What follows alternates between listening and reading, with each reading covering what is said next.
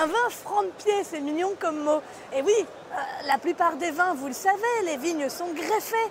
99,99% des vignes en France sont greffées à cause du phylloxéra, ce petit puceron qui détruit la vigne, sauf la vigne américaine. Donc on met un porte-greffe américain et on greffe par-dessus le cépage français.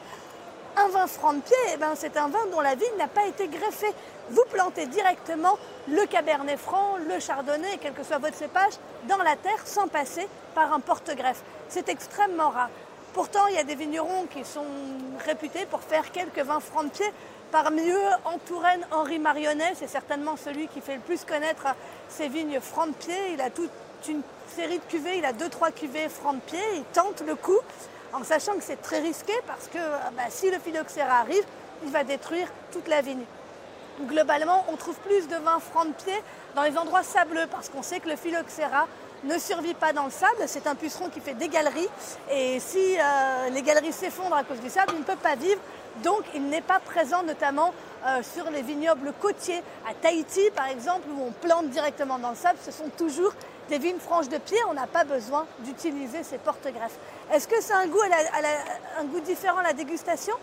Eh bien moi oui, j'y crois, euh, pour l'avoir goûté notamment avec Henri Marionnet qui m'a fait faire des tests de dégustation sur quasiment la même parcelle des vignes francs de pied et des vignes pas francs de pied. Oui, c'est vrai qu'il y a une différence. C'est vrai que pour moi, il y a plus de profondeur, il y a quelque chose de plus fin, euh, de moins massif et de, oui, il y a plus de longueur dessus. C'est très subjectif, il faudrait pouvoir le vérifier. Moi, j'ai cette conviction. Et ce qui pose d'ailleurs un sujet supplémentaire, c'est comment étaient les vins autrefois, avant le phylloxéra au 19e siècle. Eh bien, nos ancêtres ne buvaient pas le même vin parce qu'un vin avec un porte-greffe, forcément, pour moi, n'a pas le même goût. Euh, on pourrait en débattre, on pourrait faire des dégustations à l'aveugle, mais moi, c'est ce que j'ai ressenti. Il y a quelque chose d'un peu plus pur.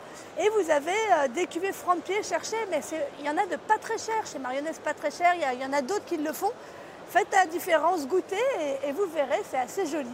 En tout cas, c'est une prouesse de la part du vigneron qui prend le risque de se faire attaquer par euh, le phylloxéra.